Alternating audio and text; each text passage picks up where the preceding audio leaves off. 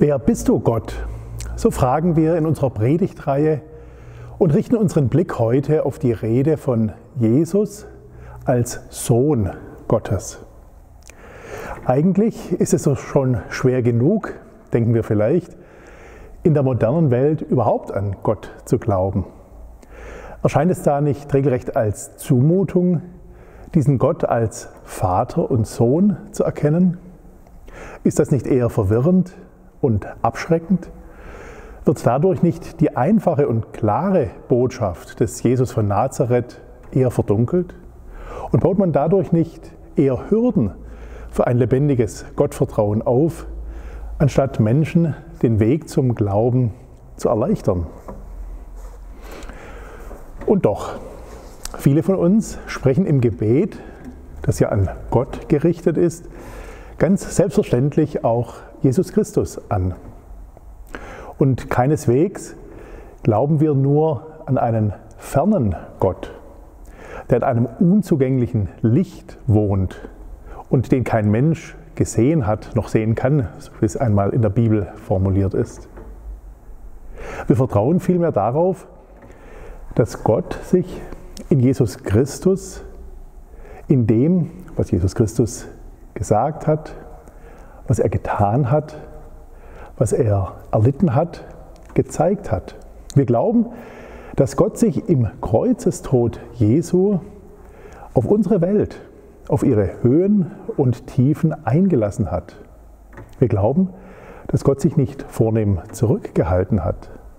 Und so hat die Anrufung Jesu als Sohn Gottes seinen Platz natürlich mitten im christlichen Gottesdienst. Wir beginnen den Gottesdienst im Namen Gottes des Vaters und des Sohnes und des Heiligen Geistes.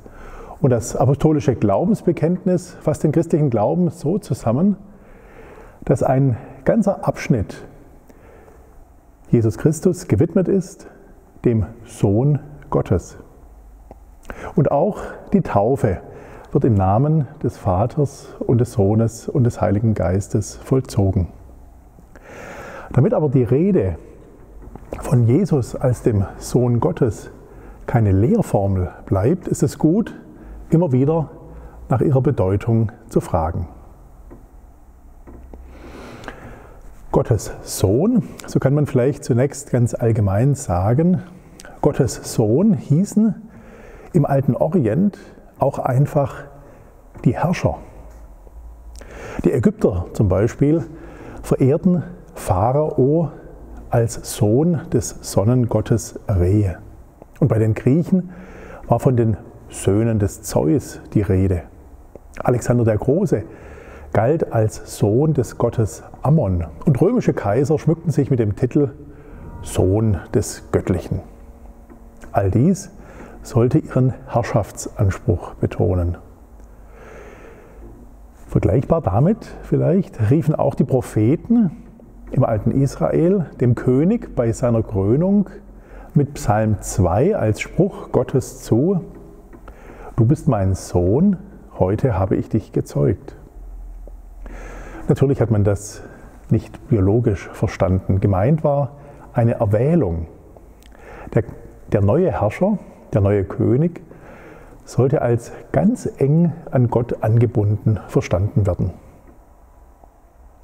Später hat man auch besonders fromme Männer und Frauen als Söhne und Töchter Gottes bezeichnet. Jesus selbst tut dies zum Beispiel in den Seligpreisungen, wenn er sagt, selig sind die Frieden stiften, denn sie werden Gottes Söhne heißen. So heißt es wörtlich. Martin Luther hat das dann mit Kinder Gottes übersetzt, so haben Sie ja vielleicht auch im Ohr. Martin Luther wollte das einmalige Gottesverhältnis Jesu damit verdeutlichen. Wahrlich, dieser ist Gottes Sohn gewesen. So heißt es im Matthäusevangelium mitten in der Passionserzählung. Eine düstere Szene malt uns Matthäus da vor Augen. Drei Kreuze sind aufgerichtet, Jesus in der Mitte, Leute laufen unter den Kreuzen durch, sie geben ihre höhnischen, ihre höhnischen Kommentare ab. Und sogar die Gekreuzigten links und rechts stimmen in den Hohn mit ein. Mittags, wenn die Sonne am höchsten steht, in der sechsten Stunde nach der römischen Uhr, verfinstert sich in dieser Passionserzählung bei Matthäus die Sonne, Todesschreie werden laut.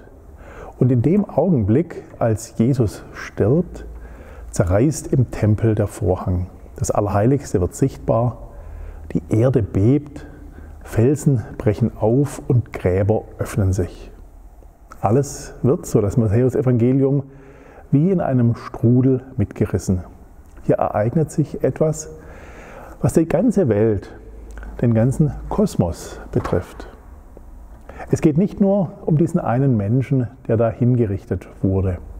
Es betrifft auch nicht nur ein paar Leute, die ihre abschätzigen Bemerkungen darüber machen. Und es geht auch nicht nur um die Frauen, die Jesus, im Unterschied zu den Jüngern, auch unter dem Kreuz die Treue halten und Zeuginnen des Geschehens werden. Es geht letztlich um uns als Leserinnen und Leser der Passionsgeschichte, uns als Hörerinnen und Hörer des Matthäusevangeliums. Das größte Glaubensbekenntnis unter dem Kreuz kommt von einem Menschen, von dem man es am wenigsten erwarten würde. Die Jünger sind geflohen. Er ist da. Er ist ein Soldat, ein Hauptmann, wie es heißt, und der Hauptmann ist ein Heide, wie, in, wie er in manchen Bibelübersetzungen bezeichnet wird. Heiden sind nichts anderes als Angehörige der Völker außerhalb des Judentums. Der Hauptmann ist so ein Repräsentant der Völker. Er ist gewissermaßen unser Mann. In ihm stehen auch wir selbst unter dem Kreuz. Und mit ihm sollen auch wir letztlich das Erstaunliche erkennen. Wir sind die Hinzugerufenen, die Einbezogenen, die Mitgemeinten.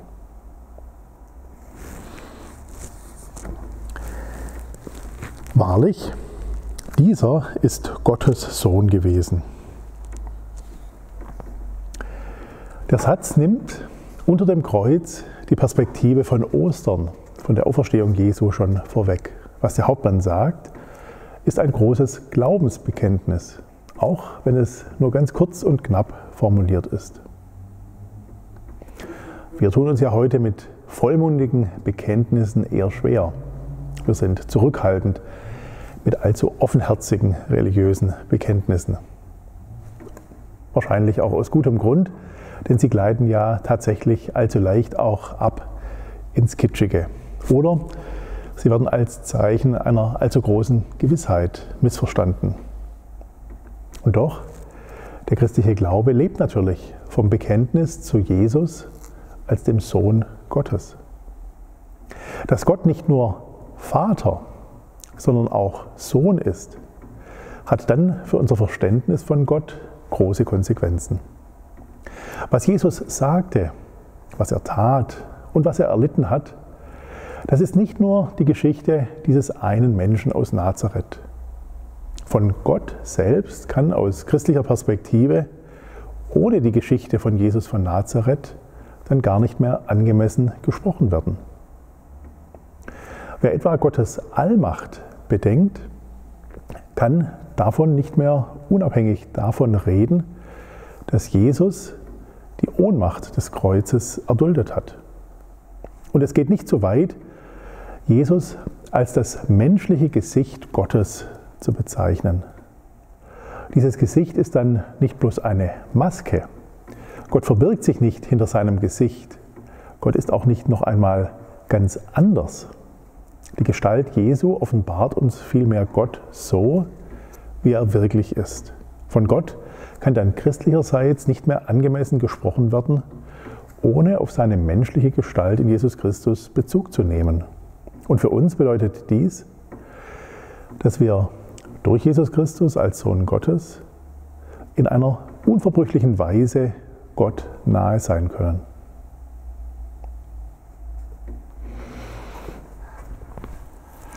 Wenn die Bibel